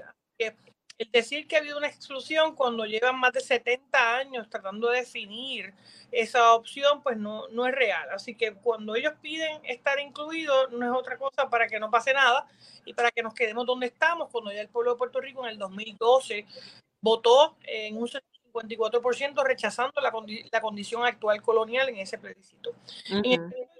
Eh, me pareció muy curioso que ellos aplaudieron a que el proyecto fuera vinculante, que fuera autoejecutable para las opciones de independencia y para las opciones de libre asociación, pero sin embargo piensan que no debe ser vinculante ni autoejecutable para el caso de la estadidad. Eh, y eso pues obviamente me hace sonreír eh, porque denota que el proyecto es real, que el proyecto le da la misma oportunidad a cada una de las opciones, un año de transición en cada uno de los, de, los casos. Eh, y lo que es bueno para la independencia no puede ser, mal, no puede ser ¿verdad? Este, en otra dirección hacia la estadidad. Y yo creo que uno tiene que ser honesto, genuino ¿verdad? en esto. Y si queremos que haya de verdad un proceso de descolonización, tiene que ser igual para cada una de las alternativas. Y por eso entiendo que este proyecto es diferente, por eso entiendo que este proyecto tiene grandes probabilidades porque es la primera vez que se reconoce la libre asociación como una alternativa a nivel congresional. Es la primera vez también que se reconoce un proceso de transición a la independencia claro y expedito, pero a la misma vez a la estadidad, para, la cual el pueblo de Puerto Rico ha votado en los últimos tres plebiscitos. Eh, así que, ¿quiénes estuvieron, eh, quiénes están a favor como está el hoy? El, el PRP, Proyecto de Unidad, Partido Demócrata, Partido Republicano, cuatro partidos de los siete partidos en Puerto Rico. Y tengo que notar que tanto el Movimiento de Acción Ciudadana como Victoria Ciudadana y el PIB eh, favorecieron y vieron con buenos ánimos este borrador de proyecto. Obviamente tienen sus peticiones de enmienda, la del PIB que no sea vinculante para la estadidad eh, y la y la de eh, Acción Ciudadana, Victoria Ciudadana, hablaban obviamente de, incluir el mecanismo de la constituyente, que a mi juicio ya está incluido para las opciones de independencia y de Que qué mejor muestra de que esto puede ser posible y puede ser real cuando hace un mes atrás nadie esperaba eh, que la congresista Nidia Velázquez y yo nos pudiéramos sentar y llegar a un acuerdo. Nadie veía eso en un radar. De hecho, nunca había ocurrido en la historia de los comisionados residentes estadistas el que pudiera haber una unidad de propósito, el que buscáramos dos cosas, el proyecto de colonización y que fuera vinculante. Y aquí estamos. Eh, y no solamente lo hicimos nosotros dos, el liderato eh, de la mayoría en la Cámara lo está haciendo, el presidente del comité, eh, los autores principales de las medidas. Así que hace un mes atrás esto era un imposible y se logró. Hace un mes atrás nadie vería hacer un foro público o que hubieran tan siquiera reuniones en los partidos políticos donde el comité visitara directamente, jamás había pasado y ocurrió. Así que yo estoy bien confiada de este calendario. Lo importante es que esta medida baje con fuerza en la Cámara para hacer lo propio en el Senado. Nunca antes eh, las tres ideologías eh, legales que pueden ser permitidas en este plebiscito habíamos estado de acuerdo. Y yo creo que ese es el paso eh, correcto y no puede haber excusa para resolver el estatus político cuando están todas las opciones representadas. ¿Cómo, usted, cómo, afecta, cómo afectaría, el, por ejemplo, lo que ocurra en las, en las elecciones de medio término, que, que aparentaba que van a haber cambios? Mira, en términos de la Cámara, la, expectativa es aprobar este proyecto antes de que llegue el mes de agosto. Así que, pues, eh, ciertamente se borre estamos en el mes de junio, estamos dándonos un mes y medio para literalmente poder aprobar esa medida, así que corre bastante rápido. Eh, tenemos que ver cómo esto impacta el que llegue la medida en agosto al Senado, obviamente hacer todas las labores de, cabildeo. Ya teníamos ya eh, senadores importantes como Bob Menéndez expresado a favor del borrador. Eh, nosotros vamos a hablar con nuestros contrapartes, ¿verdad?, que estuvieron respaldando el proyecto de esta idea, que teníamos allí eh, varios auspiciadores. Eh, así que yo veo esto, veo esto en buen camino. Mira, el senador federal tenía una regla de que no podían aprobar medidas si no tenían setenta y pico de votos. Luego cambiaron esa regla hace décadas atrás y la bajaron a 60. Eh, y hace poco la volvieron a cambiar para bajar las nominaciones a menos de ese número. yo, yo no tengo duda que en algún momento vamos, vamos a conseguir que el Senado apruebe esto. El presidente se ha expresado a favor eh, de este esfuerzo, se ha expresado a favor también de la estabilidad, así que no puede haber eh, mejor trámite que enviar la medida y que, y como dicen en la calle, verse qué espera. ¿Y los republicanos? ¿Dónde andan? Mira, aquí yo veo mucha gente enfocada en eso. Yo creo que lo importante, como en toda medida legislativa, se necesitan 218 votos. 218 votos que pueden ser de republicanos, de demócratas, exclusivamente de demócratas. Sí. Lo importante es llegar a ese número y esa es la meta, 218 votos.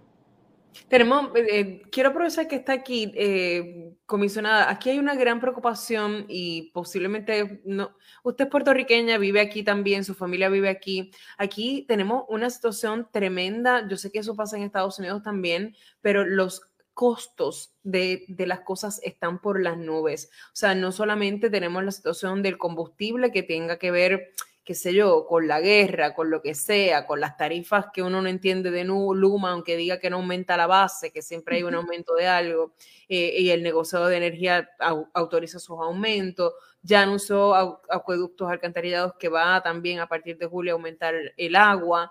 No se puede ir al supermercado, echar gasolina, o sea, vivir aquí es sobrevivir, es un lujo. Eh, no sé qué le parece a usted me parece una barbaridad que el costo de inflación esté destrozando eh, la economía de muchos hogares en Puerto Rico, donde ya de por sí la gente hace malabares para pagar su agua, su luz, eh, uh -huh. y, y, que añádele a eso, eh, no solamente pagar tu agua y tu luz, es que pagas ambas cosas y no las tienes. Eh, porque nos hemos convertido hasta en un país tercermundista cuando el agua se nos va más que en Santo Domingo uh -huh. o la luz se nos va más que en la República Dominicana.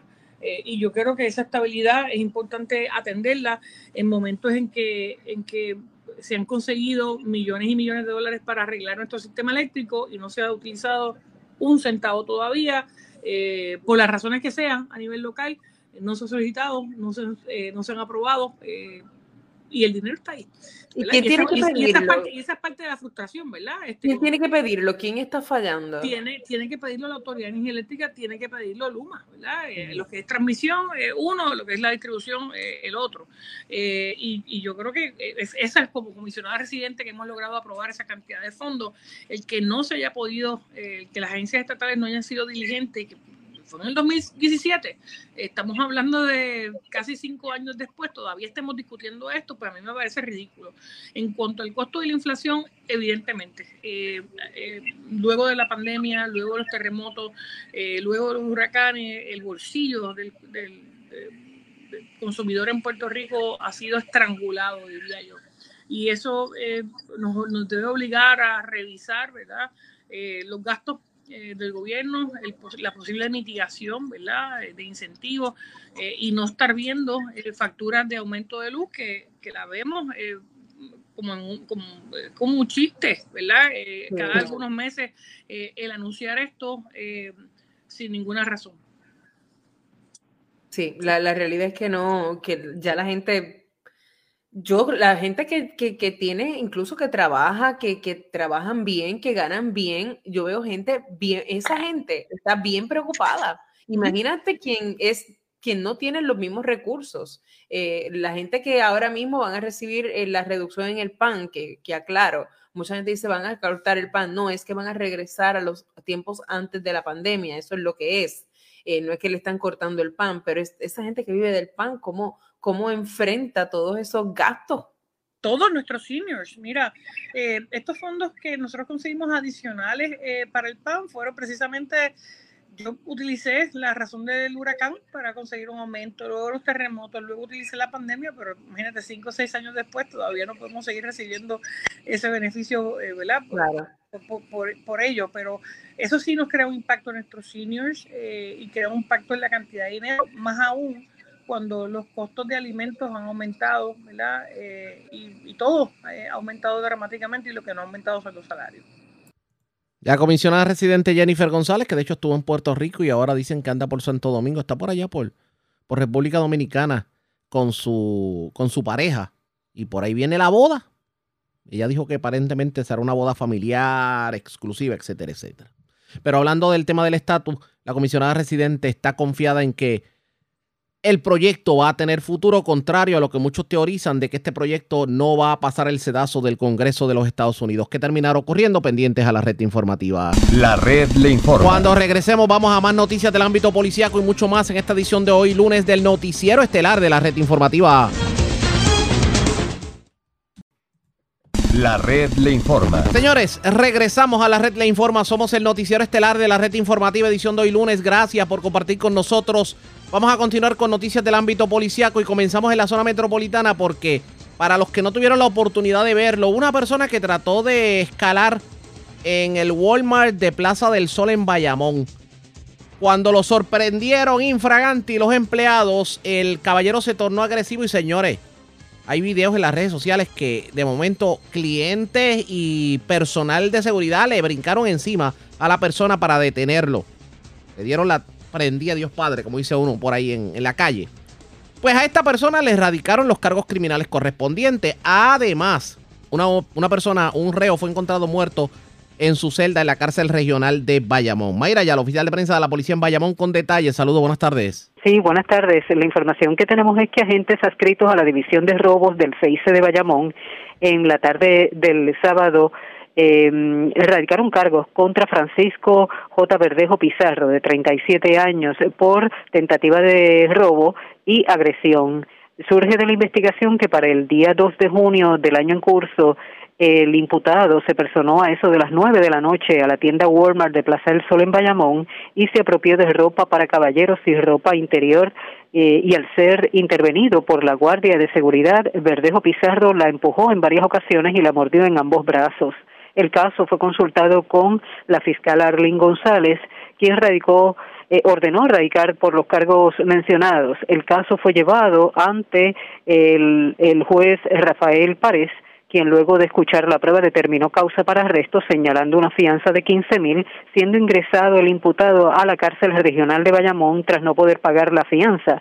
La vista preliminar fue señalada para el 15 de junio de este año. Y agentes adscritos al precinto de Bayamón Norte del negociado de la Policía de Puerto Rico fueron notificados a través de una llamada telefónica sobre un confinado muerto en el anexo 292 de la máxima seguridad de la cárcel regional de Bayamón. Al llegar los agentes al lugar, se personaron al edificio 6 eh, sección B de la celda 9 del lugar antes mencionado, donde se encontraba el cuerpo sin vida de Juan Miguel Castillo Martínez, de 37 años, el cual estaba sentado en el piso y con un teléfono celular en una de sus manos. Eh, este no presentaba signos de violencia. Al lugar de los hechos se personó el agente Ríos, adscrito a la División de Homicidios del CIC de Bayamón, quien se hizo cargo de la investigación. La fiscal Mónica Pérez eh, fue quien ordenó el levantamiento del cadáver. Gracias por la información. Buenas tardes. Buenas tardes. Gracias, era Mayra el oficial de prensa de la policía en Bayamón, de la zona metropolitana. Vamos al norte de Puerto Rico porque delincuentes escalaron una máquina ATM en una farmacia del barrio Lechuga en Atillo. Además, en condición grave se encuentra un joven que resultó lesionado en medio de un accidente en la carretera número 10 en dirección de Arecibo a. También las autoridades este fin de semana intervinieron con varios negocios de la zona norte y noroeste de Puerto Rico. En algunos de ellos impusieron multas. El por qué, tengo información con el Malvarado, oficial de prensa de la policía en Arecibo. Saludos, buenas tardes. Sí, buenas tardes. En la madrugada del sábado, varios individuos escalaron y se hurtaron dinero de una máquina ATM en el edificio Farmacia Lechuga del municipio de Atillo. La policía se, encontra, se encontraba investigando un escalamiento donde varios individuos cortaron la puerta corrediza de la parte posterior del edificio de la farmacia, logrando acceso al interior, forzando una puerta de metal y, al, y el candado donde se encuentra la máquina ATM y lograron llevarse el dinero. Se desconoce la cantidad hurtada por el momento. El agente Carlos Correa Borrero de, la, de Atillo investigó preliminarmente y el caso fue referido al 6C de Arecibo. Tenemos también que se reportó un accidente a través del sistema 911 de carácter grave con objeto fijo. Esto en la madrugada del sábado en la carretera 10, kilómetro 61.0 en Arecibo. Según la investigación, el agente José Rodríguez Negrón del negociado de patrullas de carretera de Utuado, que mientras el joven Julián Cruz de Jesús de 22 años conducía su auto Mitsubishi Mirage color rojo en dirección de Arecibo hacia Utuado, este perdió el control y dominio del auto impactando un poste del tendido eléctrico. El conductor Cruz de Jesús resultó con lesiones leves. y en el auto viajaban como pasajeros José Lugo Ávila de 19 años, quien resultó con lesiones de gravedad y fue transportado hacia el Hospital Metro Pavía en Arecibo, y Alberto Reyes Vázquez de 19 años resultó con heridas leves. Todos son residentes del pueblo de Utuado. El agente José Rodríguez del negociado de patrullas de carretera de Utuado tiene, tiene a cargo la investigación en unión al fiscal Luis Martínez Sotero. También tenemos que en la mañana de en la mañana madrugada del sábado y en la tarde, en la noche del viernes intervinieron varios negocios en el pueblo de Quebradilla, Atillo y Barceloneta. Esto como resultado de un plan de trabajo donde participó el Departamento de Hacienda, Salud y la Junta de Planificación. El negocio Hernández Bar Grill, ubicado en el barrio San Antonio del pueblo de Quebradillas, fue multado con una multa de 1.400 dólares por tener música en vivo y bellonera sin los permisos eh, eh, adecuados. Colmado El Mango, ubicado en el barrio Cocos de Quebradillas, multado por no tener permisos de colmado operando como barra en el área del cafetín y fue cerrado por violentar condiciones de permisos. La multa fue de 1.400 dólares y se ordenó el cierre del negocio.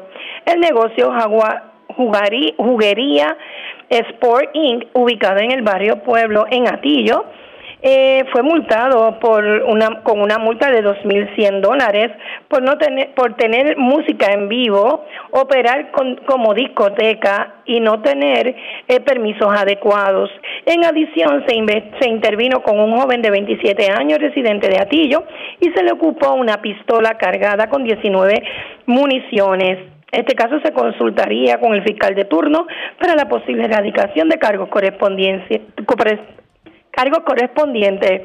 En adición, eh, hubo un hallazgo de picadura de marihuana, tres envases de marihuana, 75 dólares en efectivo y un vehículo ocupado donde se ocupó una octava libra de marihuana, una bolsa de cocaína, dos bolsas de crack y 485 dólares en efectivo. El negocio aquí, ubicado en la carretera 2 de Barceloneta, fue multado con una multa de 1.400 dólares por tener música en vivo y no tener permisos de restaurante. Y y fue también, se le ordenó también cerrar el negocio. En, adición, se pidieron 10 boletos por violación a la ley 22 de tránsito. Eso es todo lo que tenemos por el momento. Que tengan todos buenas tardes. Y buenas tardes para usted también. Gracias, era el Malvarado, oficial de prensa de la policía en Arecibo de la zona norte. Vamos a la central y a la sureste. En el centro, desconocidos entraron a una residencia en Orocovi y se llevaron más de dos mil dólares que se encontraban en el colchón de una cama. Además, se llevaron varias cotorras de una residencia de Salinas y también se reportó un robo en el motel Key en la carretera número uno de Río Piedras a Caguas, específicamente en Caimito, y pues se llevaron dinero producto de las ventas del día. Yaira Rivera, oficial de prensa de la policía en el cuartel general con detalles. Saludos, buenas tardes. Hola, buenas tardes. Un escalamiento se reportó en una residencia ubicada en el sector Miraflores del barrio Saltos, en Orocovis, donde se apropiaron de miles de dólares que se encontraban debajo de un colchón. Según informó el querellante que al llegar a su residencia se percató de que alguien había forzado la puerta principal obteniendo acceso al interior de su casa. Una vez allí, el escalador se apropió de 2.590 dólares que tenía debajo del colchón en su cuarto dormitorio. El agente Roberto Santiago, adscrito al distrito de Orocovis, investigó preliminarmente y refirió el caso a personal de la División de Propiedad del Cuerpo de Investigaciones Criminales de Aibonito para que continúen con la investigación. En otras informaciones, agentes adscritos al distrito de Salinas investigaron preliminarmente un escalamiento reportado a la policía en una residencia del barrio Playita en Salinas donde le ocasionaron daños a una verja y se apropiaron de dos cotorras Blue Front. Según informó la querellante que alguien le ocasionó daños a la verja que se encuentra al lado derecho de la residencia y obtuvo acceso a una jaula donde estaban las dos cotorras valoradas en 1.300 dólares cada una. De acuerdo a la perjudicada, el hecho pudo haber ocurrido el 29 de mayo del 2022 a eso de las 11 de la noche. Este caso lo investigó el agente Jaime Irizarri del mencionado distrito policíaco y lo refirió a personal de la División de Propiedad del Cuerpo de Investigaciones Criminales de Guayama para que continúen con la investigación. En otras notas policíacas, agentes adscritos al precinto de Caimito investigaron un robo en los predios del motel OK ubicado en la carretera número uno en jurisdicción de Caimito. Estos hechos ocurrieron a eso de las dos y treinta de la madrugada de ayer domingo, donde varios empleados fueron despojados de dinero en efectivo, esto bajo amenaza e intimidación a manos de un enmascarado que portaba un arma de fuego. Según se informó, el querellante indicó que se encontraba en la cabaña número 36 cuando vio un vehículo Toyota de color verde desgastado. Se detuvo y del mismo se bajó el sospechoso, el cual tenía su rostro tapado con una máscara negra y portaba una pistola en una de sus manos. Inmediatamente le anunció el asalto y le ordenó que le entregara todo lo que tuviese. Luego le preguntó que dónde quedaba la oficina de la administración y mientras el perjudicado se dirigía hacia la misma con el sujeto, en el camino el asaltante aprovechó para asaltar a otra de las empleadas quien en esos momentos se disponía a llevar a la oficina un dinero que había cobrado de un cliente. En medio del asalto, el individuo le pidió el dinero y los amenazó con dispararle. La joven le entregó 80 dólares que tenía del pago que un cliente le habría entregado. El asaltante fue descrito como de tez trigueña tenía su rostro cubierto con una máscara negra, la cual cubría casi totalmente su rostro, los ojos achinados con tatuajes en sus antebrazos y una altura aproximada de 5 pies 9 pulgadas, así como un peso aproximado de unas 150 libras. Al momento del robo vestía una camisa negra mahón largo azul y calzaba chancletas. El agente Gregorio Cintrón del precinto de Caimito investigó estos hechos. Gracias por la información. Buenas tardes. Buenas tardes. La red le informa. Señores, a la pausa regresamos a la parte final del noticiero estelar de la red informativa. La red le informa. Señores, regresamos esta vez a la parte final del noticiero estelar de la red informativa de Puerto Rico. ¿Cómo está Estados Unidos? ¿Cómo está el mundo a esta hora de la tarde?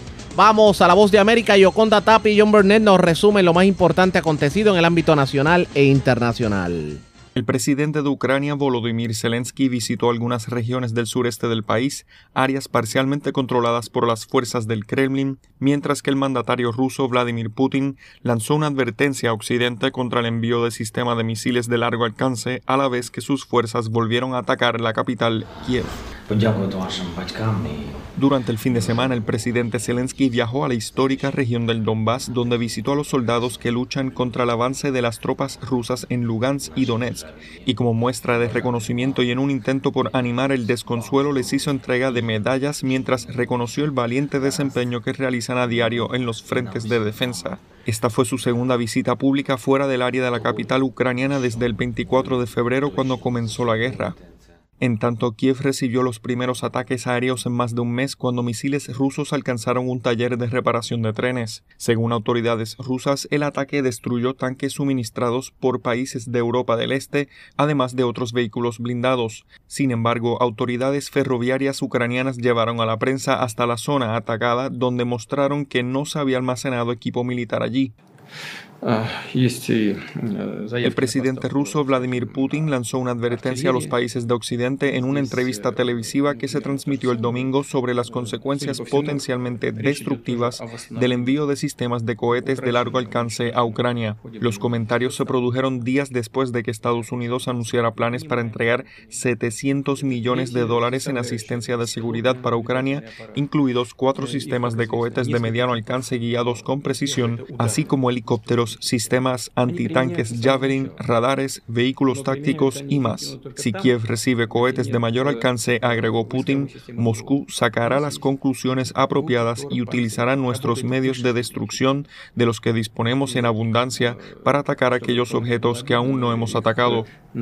Estados Unidos aseguró que Ucrania no utilizará esta tecnología para atacar objetivos en territorio ruso, sino para defenderse del avance de las tropas de Vladimir Putin en Ucrania. En otra información, la temporada de huracanes en el Atlántico inició oficialmente con la tormenta tropical Alex, que se formó a partir de los remanentes del huracán Ágata. A su paso por la Florida, Alex dejó severas inundaciones y daños materiales, mientras que en Cuba las consecuencias fueron devastadoras, provocando la muerte de al menos tres personas. Este fenómeno natural dejó inundaciones en algunas carreteras y viviendas en el sur de la Florida y como consecuencia cientos de vehículos quedaron varados en el camino de este estado pese a las reiteradas advertencias emitidas por las autoridades locales. La alcaldía de Miami alertó a sus ciudadanos a través de su cuenta de Twitter esta es una situación peligrosa y potencialmente mortal. No se recomienda viajar en estas condiciones. Es mejor esperar. Date la vuelta, no te ahogues.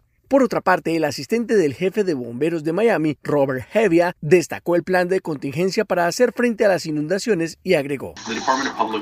El Departamento de Obras Públicas y el Cuerpo de Bomberos adquirieron en el transcurso de los últimos dos años bombas portátiles que se pueden implementar en áreas que sabemos que se inundan incluso más que la capacidad de las bombas que están en ese lugar. Así que estas áreas están alrededor de Bricklesbury y Brickell, por lo que tendremos un escenario de bombas adicionales allí. La temporada de huracanes comienza en junio y se extiende hasta noviembre. Esta región del sur de Estados Unidos es propensa a la formación de ciclones tropicales con fuertes vientos y lluvias que tradicionalmente dejan un importante número de afectados, pudiendo provocar pérdidas humanas y millones de dólares en pérdidas materiales. Héctor Contreras, Voz de América, Washington. En medio de gran expectativa, esta semana se inicia la novena edición de la Cumbre de las Américas, encabezada por el presidente Joe Biden, y en la que se espera se generen nuevos acuerdos y compromisos en asuntos de gran relevancia. Judith Martín Rodríguez informa.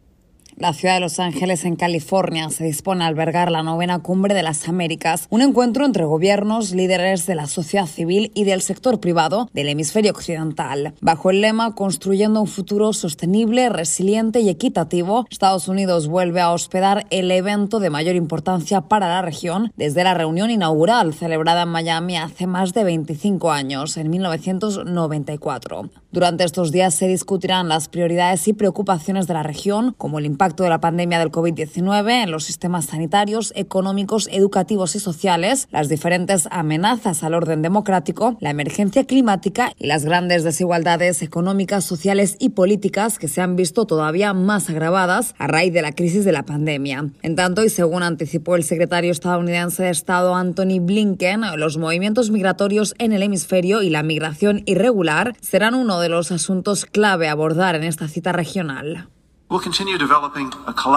Continuaremos desarrollando una respuesta colaborativa a la migración irregular en todo nuestro hemisferio, donde el problema es particularmente grave. Juntos estamos trabajando en las causas fundamentales de la inmigración irregular, incluida la falta de oportunidades económicas, la inseguridad, la corrupción, los gobiernos represivos y las emergencias relacionadas con el clima, para abordar por qué las personas abandonan sus hogares en primer lugar.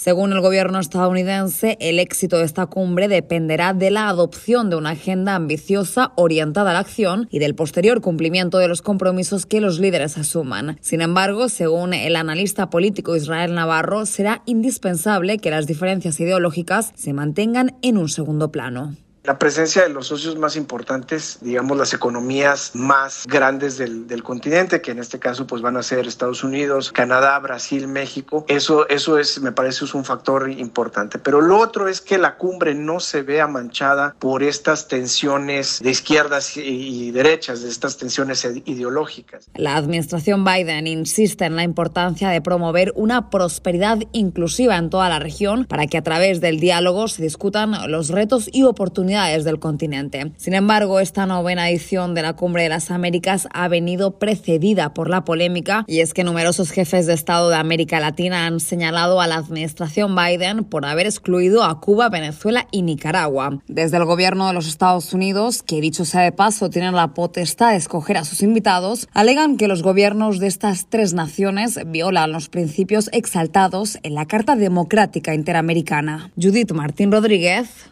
Voz de América. Argentina confirmó su participación en la Cumbre de las Américas, pero mantendrá una posición y discurso crítico porque considera que fueron excluidos Cuba, Venezuela y Nicaragua. Juan Ignacio González Prieto tiene el reporte. El presidente de Argentina, Alberto Fernández, confirmó último momento que viajará a la Cumbre de las Américas. Mantuvo una conversación de 25 minutos con el presidente de Estados Unidos, Joe Biden, y aceptó la invitación para mantener una reunión bilateral en Washington el próximo 25 de julio. Sin embargo, sostendrá su postura crítica hacia la cumbre por la exclusión de Cuba, Venezuela y Nicaragua y no respalda la política de Estados Unidos hacia Latinoamérica. Si en verdad no deberíamos unir voces para decirle al norte, paren, en nuestro continente tenemos un país que lleva seis décadas, seis décadas bloqueado económicamente y sobrevive como puede. Avergonzarnos, tendríamos que estar muy avergonzados de que eso pase en nuestro continente. Un país hace cinco años está bloqueado por una disputa política. ¿Cuánto tiempo más vamos a mirar esto como si esto no nos pasara? ¿Cuánto tiempo más vamos a ser cómplices con nuestro silencio? Esa es la pregunta que debemos hacernos. Por su parte, el canciller Santiago Cafiero volvió a insistir durante una gira por México que Argentina, actualmente a cargo de la presidencia pro tempore de la CELAC, no quiere una cumbre donde las disidencias no sean respetadas. La CELAC sí es un foro sin exclusiones. Todos los países participan, todos los países son respetados y todas las voces son escuchadas. Insistimos en la necesidad de que todas las voces sean escuchadas y que todos los países participen. En tanto, el doctor Maximiliano Martínez, historiador y analista de política latinoamericana, remarcó que será difícil unificar criterios económicos. Una fuerza de empuje latente que este, constantemente intenta que ese tipo de tratados que atentan contra las economías regionales se intenten imponer de una forma u otra. No tenés un ALCA, pero has tenido movimientos este, neoliberales. La Embajada de Estados Unidos en Buenos Aires manifestó a través de un comunicado que la participación de Argentina en la cumbre es clave porque lo consideran como un país líder de la región. Juan Ignacio González Prieto, Voz de América, Buenos Aires. Y así concluimos nuestro especial rumbo a la Cumbre de las Américas de la Voz de América. El presidente de Colombia calificó como inconstitucional el fallo judicial que ordena cinco días de arresto en su contra. Manuel Arias Naranjo tiene el reporte. Como una abierta violación a la constitución política de Colombia, calificó el presidente Iván Duque el fallo proferido por un tribunal regional que ordenó su arresto domiciliario y el pago de una multa equivalente a unos 4 mil dólares por el presunto incumplimiento a una sentencia de la Corte Suprema de Justicia que ordenaba al jefe de Estado garantizar la preservación de un parque natural protegido. Esto es un cumplimiento que se ha venido reportando periódicamente. Lo que es absurdo es que se esté pasando por encima de un fuero constitucional por eso esto es ilegal, pero aparte de eso, un prevaricato ostensible y por eso esperamos también que el Consejo de Disciplina Judicial se pronuncie al respecto y esperamos también que el Ministerio Público haga lo propio. Entre tanto, el ministro de Justicia, Wilson Ruiz, aseguró que el gobierno, en cabeza del presidente Iván Duque, ha venido cumpliendo la orden de la Corte Suprema de Justicia. Con esta decisión, el despacho desconoce los esfuerzos del gobierno nacional en la conservación de todas las áreas naturales del país y además desconoce sus propias competencias para tomar una decisión como esta frente al jefe de Estado, cuyo fuero constitucional no se tuvo en cuenta en clara vulneración del ordenamiento jurídico. El ministro Ruiz aclaró que el fallo contra el presidente Duque debe surtir el grado jurisdiccional de consulta ante la Corte Suprema de Justicia, única instancia que puede proferir una condena contra los presidentes en Colombia, por lo cual este fallo aún no se encuentra en firme y el primer mandatario no podrá ser culminado a cumplir el arresto. Manuel Arias Naranjo, Voz de América, Colombia.